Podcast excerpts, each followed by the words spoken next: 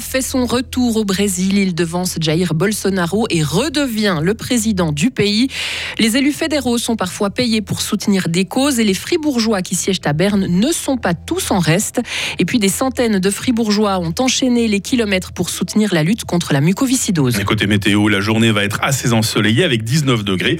Demain, par contre, débutera euh, sous la pluie. Nous sommes lundi 31 octobre 2022. Lauriane Schott, bonjour. Bonjour Mike, bonjour à tous et à tous. Et on commence donc par le Brésil, hein, qui a un nouveau président. Oui, il s'agit de Luis Ignacio Lula da Silva, qui revient au pouvoir après 12 ans d'absence. L'homme de 77 ans a remporté la présidentielle hier face au sortant d'extrême droite Jair Bolsonaro. Et au Brésil, sa victoire a été saluée, Sarah Camporini. Oui, des centaines de milliers de partisans ont acclamé à Sao Paulo celui qui va redevenir président pour un troisième mandat. Et surtout après être passé 580 jours par la case prison, après des condamnations pour corruption, condamnations qui ont finalement été annulé pour vice de forme.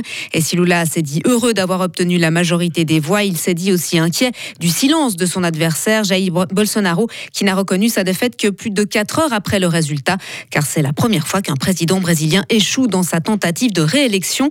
Lula d'ajouter encore qu'il souhaite que le Brésil ne soit pas divisé, que la population du pays soit unie, en faisant référence à la présidence clivante de Bolsonaro. Si certains soutiens du président malheureux sont amers en estimant que l'élection a été manipulée, d'autres ont reconnu sa défaite. Merci beaucoup Sarah. Et Lula a donc obtenu la majorité des voix hier, 50,8% contre 49,1% pour le président sortant d'extrême droite Jair Bolsonaro.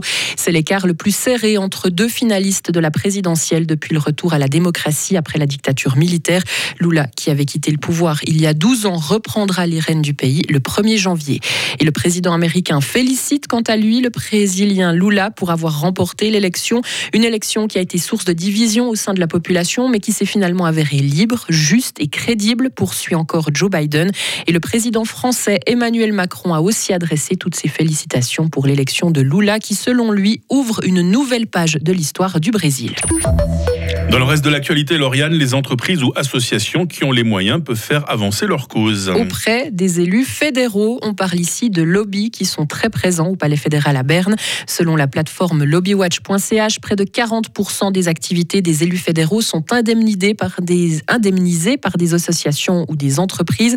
Et les neuf députés fribourgeois qui siègent sous la coupole sont aussi concernés à une exception près. Vincent Douce. L'exception, c'est la sénatrice Isabelle Chasseux. La ne gagne pas un centime pour ses sept mandats.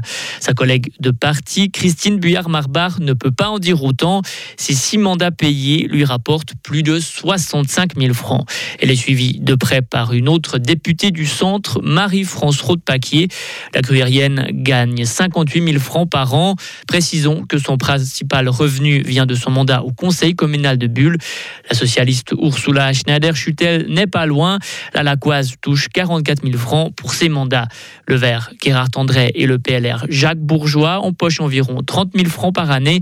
Suivent ensuite Johanna Gapani, Valérie Piller-Carrard et Pierre-André Page avec des montants inférieurs. Et pour connaître le détail des liens d'intérêt des élus fribourgeois à Berne, rendez-vous sur Frappe ou sur lobbywatch.ch. Des centaines de fribourgeois ont couru pour la bonne cause euh, ce week-end. À l'occasion du marcheton qui a eu lieu samedi à Givisier, un rendez-vous qui faisait son retour en présentiel après deux éditions en ligne.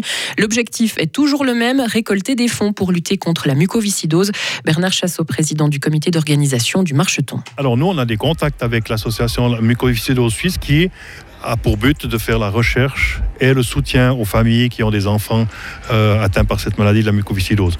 Donc on, a des, réunions, euh, deux réunions par année pour, voir le développement un peu de, des recherches et des aides aux familles euh, qui, ont des enfants. Et alors, combien d'argent ces activités représentent-elles On retrouve Bernard Chassot. En termes financiers, donc c'est les dons de tous les participants qui font ça. On a quelques frais, effectivement, mais euh, ensuite, tout, tout, tout, ce qui est récolté est versé à l'association mucoviscidose euh, suisse. alors, les montants, ça dépend des années, ça dépend de, de, de la participation. On arrive à verser entre, entre 30 et 60 000 francs par année.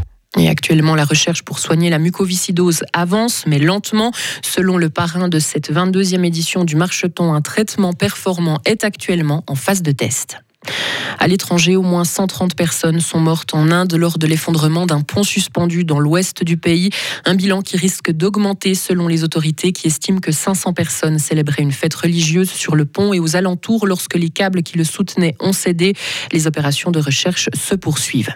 Le bilan de la tempête qui s'est abattue sur les Philippines s'est alourdi ce lundi. De nouveaux corps ont été retrouvés, portant à 98 le nombre de personnes qui ont perdu la vie dans des glissements de terrain et des inondations qui ont débuté vendredi passé. Selon les autorités, le nombre de victimes pourrait là aussi encore s'alourdir. Deux militants écologistes se sont collés hier à un poteau soutenant le squelette d'un dinosaure dans le musée d'histoire naturelle de Berlin. Elles protestent contre la politique climatique du gouvernement allemand et c'est la dernière action de ce type menée par des militants du climat dans un musée après que certains ont pris pour cible des célèbres tableaux dans plusieurs villes d'Europe. c'est vrai que c'est la mode, c'est on s'attaque aux œuvres d'art et au patrimoine hein, pour euh, faire soi-disant avancer des causes. Hein. Oui, je suis pas totalement sûr que ce soit la bonne manière de faire, mais partage votre opinion, très cher Lauriane. En tout cas, vous vous êtes euh, collé à votre poste. Hein. Vous, vous nous informez tout au long de cette matinée, j'imagine. Hein. Exactement. Ça va, le week-end s'est bien passé. Le week-end s'est très très bien passé. Ravi en tout cas de débuter cette semaine assez courte finalement avec vous, hein, puisque demain on sera déjà en congé. Rendez-vous. C'est ça, c'est ça. Donc on aime ce genre de semaine. Voilà, on aime bien, on aime se retrouver avec toute l'équipe que je vais vous présenter dans quelques instants sur Radio Fribourg. Tout de suite la météo 6h06. Retrouvez toute l'info sur frappe et frappe.ch. Alors, je vois qu'il y a des bandes brouillard par endroits ce matin, limite supérieure 600 à 700 mètres. Mis à part ça, euh, ce lundi va être assez ensoleillé avec quelques passages nuageux. Il fait 9 degrés à Fribourg, il va faire 19 degrés à Bulle. Euh, demain, euh, mardi, débutera sous la pluie. L'amélioration sera rapide puisque le soleil sera de retour l'après-midi déjà. Température minimale 9, maximale 16 degrés. Mercredi sera beau, alors que jeudi et vendredi s'annoncent pluvieux. La fin de la semaine devrait voir le retour du soleil, mais dans une ambiance plus fraîche. Nous sommes lundi 31 octobre, 304e jour de l'année 2022. On fête les Cantins, on fête Halloween également, qui sera d'ailleurs euh, tout à l'heure euh, au centre de notre question du jour, hein, une question sur Halloween. Il fera jour de 7h12 à 17h.